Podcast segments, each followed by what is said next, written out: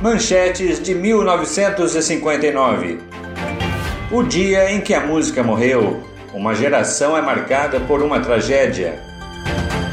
Na corrida espacial, são os soviéticos que levam vantagem. A bossa nova não é música para cantores desafinados. O dia em que a Nova Zelândia parou. Capitalismo versus comunismo. O debate da cozinha. O Homem da Manchete. Você viajando no tempo.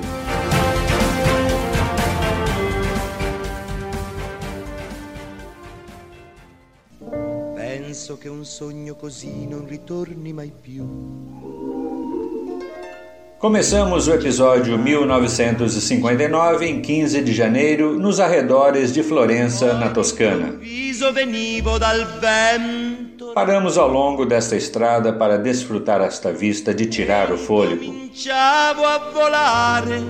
E para completar, na rádio local, toca a canção vencedora do Festival de Sanremo, Nel Blue de Pinto de Blue, no azul pintado de azul, ou como ficou conhecida no mundo inteiro, Volare, de Domenico Modugno. Com esta belíssima canção italiana, ganhou o Grammy, a única canção de fala não inglesa a levar o Oscar da música.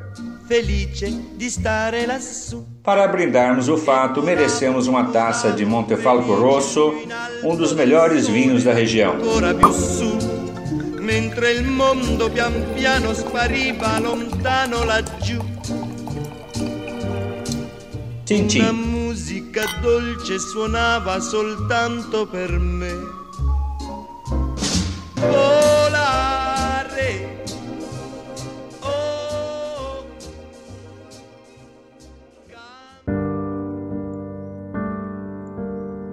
3 de fevereiro de 1959. Uma noite fria de menos 5 graus e triste pelo terrível acidente que acaba de ser noticiado. We interrupt this program for a special news bulletin. Three young singers who soared to the heights of show business on the current rock and roll craze were killed today in the crash of a light plane in an Iowa snow flurry. Os cantores Buddy Holly, de 22 anos, Richie Valens, de 17, e Jay The Bigger Bopper Richardson, mais o piloto, perdem a vida quando seu avião cai aqui perto de Clear Lake, no Iowa, horas depois de seu show aqui na cidade.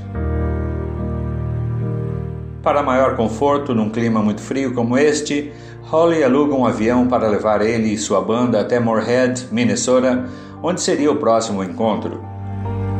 Valens conseguiu um assento ganhando no cara ou coroa com Alsop, integrante da banda de Holly.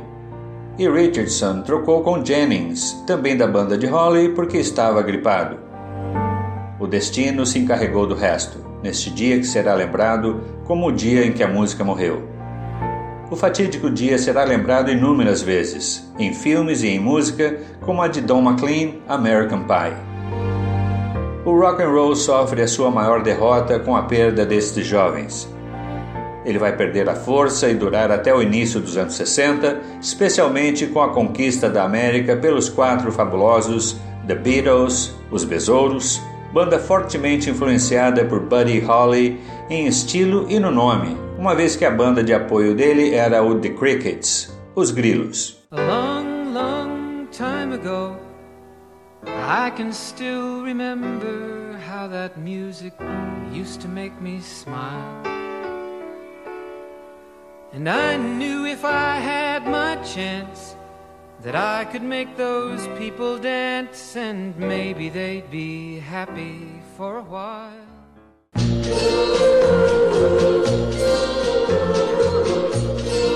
E aqui em Portland, no Oregon, a canção Venus, gravação de Frankie Avalon, é a mais tocada.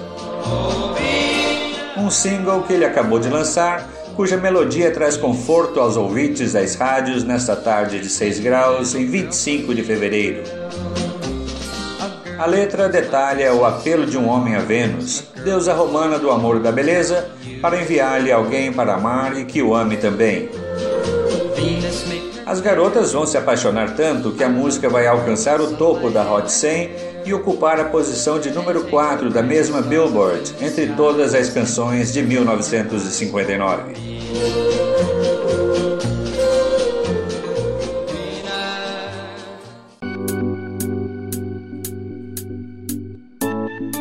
Estamos em 9 de março, na Feira Anual de Brinquedos, aqui em Nova York. A Mattel faz a sua maior revelação.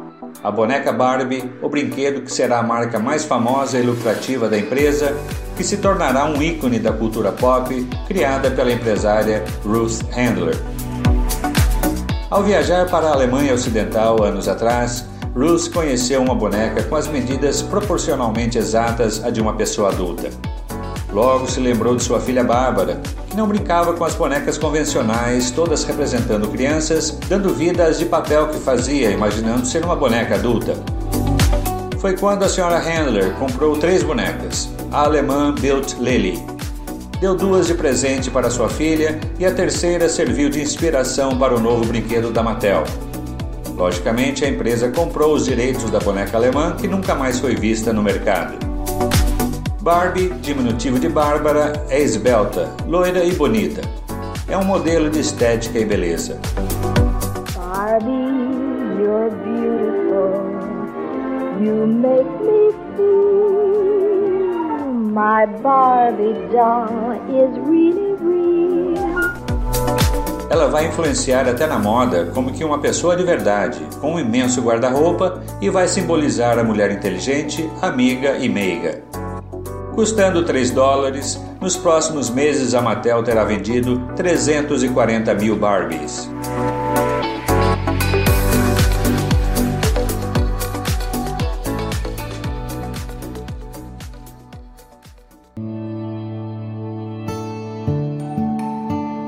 Depois que a China invadiu o Tibete no começo desta década, o povo que vive no topo do mundo nunca mais teve paz.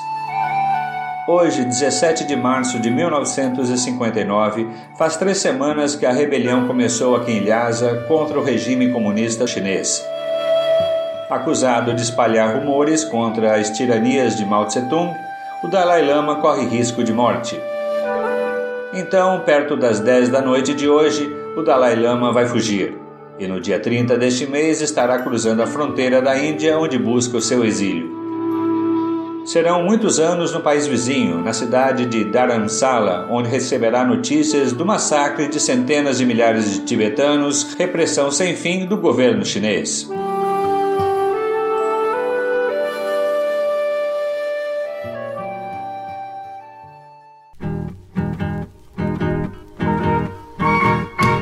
Se você disser que eu desafino amor a cor do mar aqui na Praia do Porto, em Salvador, é de dar inveja a qualquer outra no Caribe.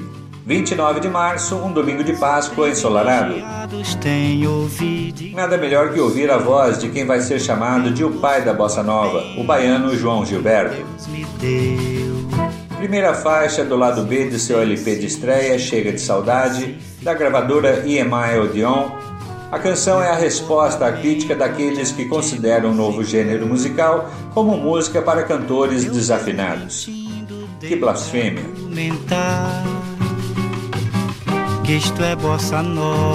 É Esta preciosidade será logo interpretada por diversos artistas, entre eles Antônio Carlos Jobim e Nara Leão.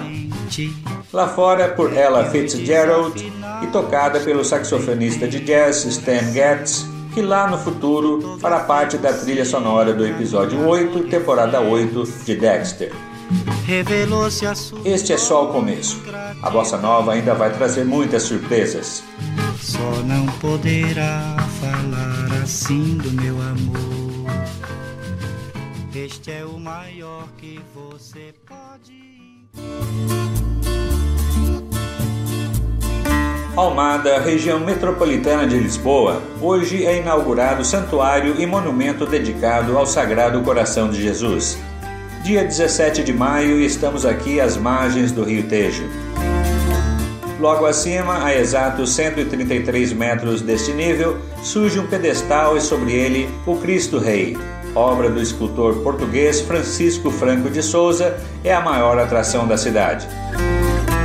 Em 1934, Dom Manuel Cerejeira, cardeal patriarca de Lisboa, visita o Rio de Janeiro e o seu quase recém-inaugurado monumento, o Cristo Redentor, no Morro do Corcovado. De volta a Portugal, em reunião com o episcopado português em Fátima, no dia 20 de abril de 1940, fez um voto pedindo a Deus que livrasse seu país de participar da Segunda Guerra Mundial que já havia começado na Europa. Suas preces foram atendidas. O primeiro-ministro Salazar preferiu manter o país na neutralidade durante todo o conflito. E hoje, dia de Pentecostes, eis o imponente monumento.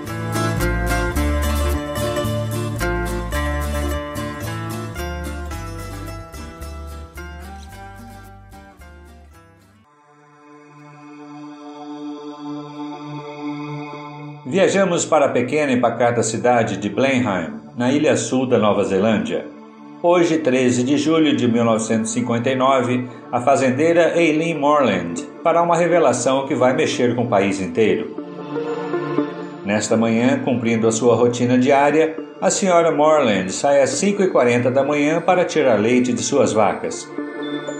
Mas a caminho do pasto leva um enorme susto. Ela avista luzes verdes saindo por dentre as nuvens. Ela se joga na mata e, a partir daí, tem a mais surpreendente experiência de sua vida. Mais tarde, ela busca pelas autoridades locais para contar a sua história. A Força Aérea designa um investigador para ouvir o seu depoimento. Sua declaração é levada a sério, com surpreendentes detalhes e pela confirmação de outros moradores que viram as tais luzes à distância. Na sua narrativa, ela conta com uma coisa mais linda: uma nave circular com um domo de vidro desce e paira a quatro metros e meio do chão. Pode-se ver duas figuras vestindo ternos e capacetes prateados brilhantes. Eram trajes apertados como os de mergulhadores. Um deles veio em sua direção e pronunciou umas palavras em uma língua que não dava para entender. Recuou e voltou para a nave, que em seguida dispara para o céu em grande velocidade. O incidente ainda trará muitos detalhes estarrecedores. mas hoje ele vai ser arquivado por ordem do governo.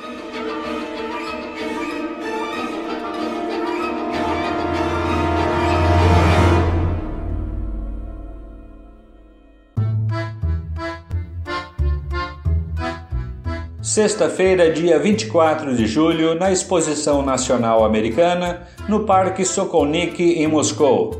Sim, em Moscou, é que no final do ano passado, a União Soviética e os Estados Unidos concordaram em montar grandes exibições de seus produtos e serviços, um no país do outro, como parte dos novos esforços em intercâmbios culturais. E toda esta euforia não é para tirar fotos de seus dois representantes máximos, o vice-presidente americano Richard Nixon e o líder soviético Nikita Khrushchev. Os americanos construíram uma casa completa aqui no parque, e nela todos os móveis, eletrodomésticos e aparelhos eletrônicos que um cidadão comum norte-americano pode comprar. Tudo do bom e do melhor do modelo de consumismo capitalista. Assim que Nixon começa a discorrer sobre as facilidades de consumo em seu país, Khrushchev dá o troco falando sobre os problemas do capitalismo em favor do comunismo é o famoso debate da cozinha, como entra para a história. O debate será bem caloroso. A ideia seria de transmiti-lo pela TV logo pela manhã do dia seguinte, que nos Estados Unidos será em cores simultaneamente. Mas todas as fitas ficam retidas pelos soviéticos que as liberam dois dias depois, perdendo todo o seu imediatismo. O povo soviético também assistiu, só que à noite, com falas de Nixon parcialmente traduzidas.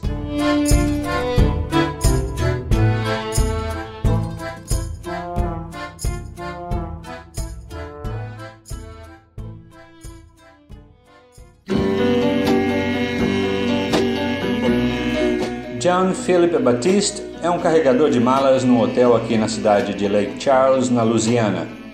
Apaixonado, ele escreve uma música para quem ama intitulada Sea of Love. Apresentado a um modesto produtor de discos locais, George Curry, ele grava a canção com o nome artístico de Phil Phillips, a pedido do próprio Curry. E o single é lançado hoje, dia 31 de julho, creditado a ele com a participação do grupo The Twilights no coro. A canção começa a fazer sucesso e a Mercury Records logo traz para gravar com ela. Sea of Love chega ao topo, número 1 um da Billboard R&B. Vende mais de um milhão de cópias e ganha um disco de ouro. mas quem a eterniza é Robert Plant, cuja versão será tema do suspense policial Sea of Love ou Vítimas de uma Paixão, grande sucesso de 1989.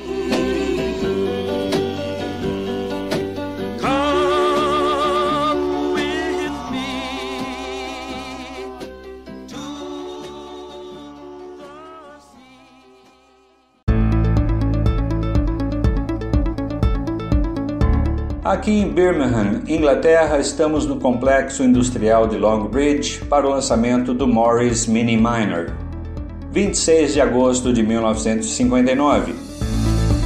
O Mini é um carro econômico produzido pela British Motor Corporation, ou BMC. Com tração dianteira, motor transversal, este design compacto tem o espaço necessário para uma família de quatro pessoas com conforto e segurança um carro que se tornará um ícone no mundo dos automóveis. No futuro, ele ganhará o segundo lugar no prêmio Carro do Século, ficando apenas atrás do modelo T da Ford. A terceira posição fica com o Citroën DS e em quarto o Volkswagen Beetle ou Fusca.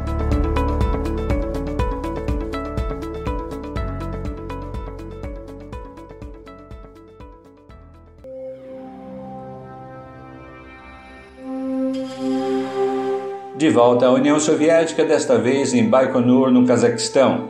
Dia 12 de setembro entra para a história da corrida espacial a favor dos soviéticos. A espaçonave Luna 2 será lançada com o objetivo de alcançar a superfície lunar.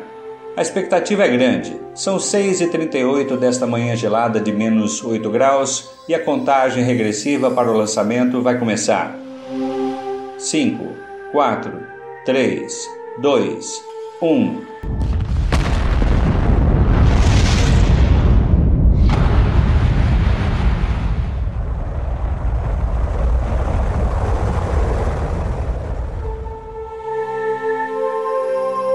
A corrida espacial tem apenas dois competidores: os Estados Unidos versus a União Soviética. Esta em grande vantagem sobre os americanos nesta rivalidade de superpotências e o resultado de hoje será mais um ponto a favor dos soviéticos. O Luna 2, nave esférica com antenas, carrega um contador Geiger para medir a possível radiação na Lua e várias bandeirinhas vermelhas com a foice e o martelo, símbolo do comunismo. Daqui a pouco, mais de 30 horas de voo, o Luna 2, ou Lunik, apelido dado pela imprensa, colidirá com a superfície da Lua. A missão soviética bem-sucedida propaganda bonus on the eve of his visit to America. Moscow shot for the moon and scored a bullseye. E eles lançarão um selo mostrando a Lua e na sua superfície a bandeira soviética.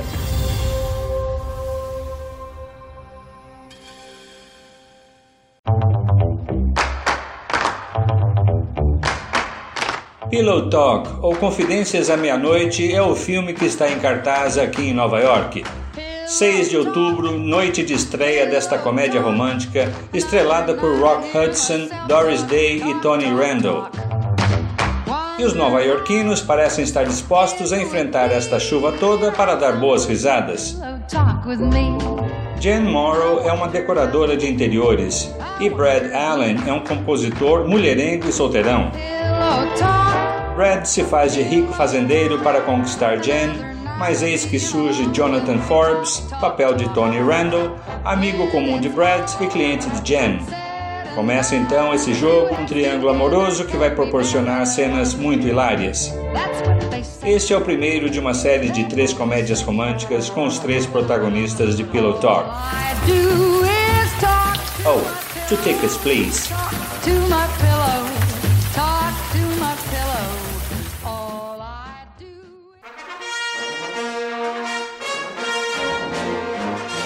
Como cinéfilo que sou, estamos novamente aqui no The Roxy, noite fria sem chuva, para a estreia de Ben Hur ou Ben-Hur, Nova York, 18 de novembro. O filme será considerado um épico do cinema norte-americano. O longa-metragem, dirigido por William Wyler, tem no elenco Charlton Heston, Jack Hawkins e Stephen Boyd. Até hoje, é o filme com maior orçamento e os maiores cenários já construídos na história do cinema. Produzido pela MGM no formato widescreen, contou com centenas de artistas e operários que cuidaram dos mínimos detalhes para sua perfeição. Judah Ben-Hur, papel de Heston, vive com sua família, é devoto à sua fé e defensor da liberdade do seu povo judeu. Um amigo de infância que ficou fora por muitos anos retorna a Jerusalém. Volta no cargo de tribuno romano. Num incidente que ele sabe que o seu amigo Ben-Hur é inocente, ele o prende mesmo assim e o vende como escravo, com o objetivo de intimidar o povo judeu que ele domina com vigor. Mas acontece uma grande reviravolta na vida do escravo. Com a história e suas sequências incríveis e as cenas de encontro de Ben-Hur com Jesus, o filme vai arrebatar 11 estatuetas da Academia, o Oscar, no ano que vem.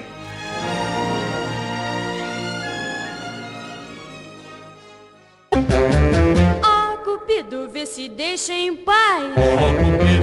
Na Vila Prudente estamos no Bar do Vito, boteco intimista muito bem frequentado aqui em São Paulo. 11 de dezembro, sexta-feira. O barzinho traz uma decoração que faz referência à União Soviética. Seu dono é um imigrante lituano.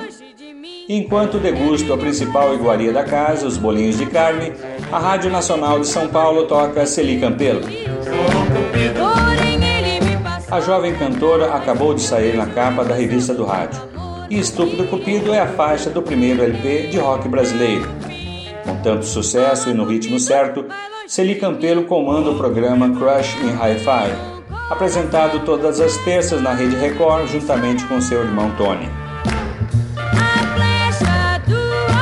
Fechamos assim o episódio 1959 e com ele a nossa primeira temporada. A nova temporada começa daqui a alguns dias com o episódio 1960 que está imperdível.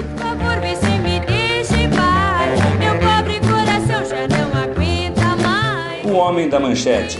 Você viajando no tempo.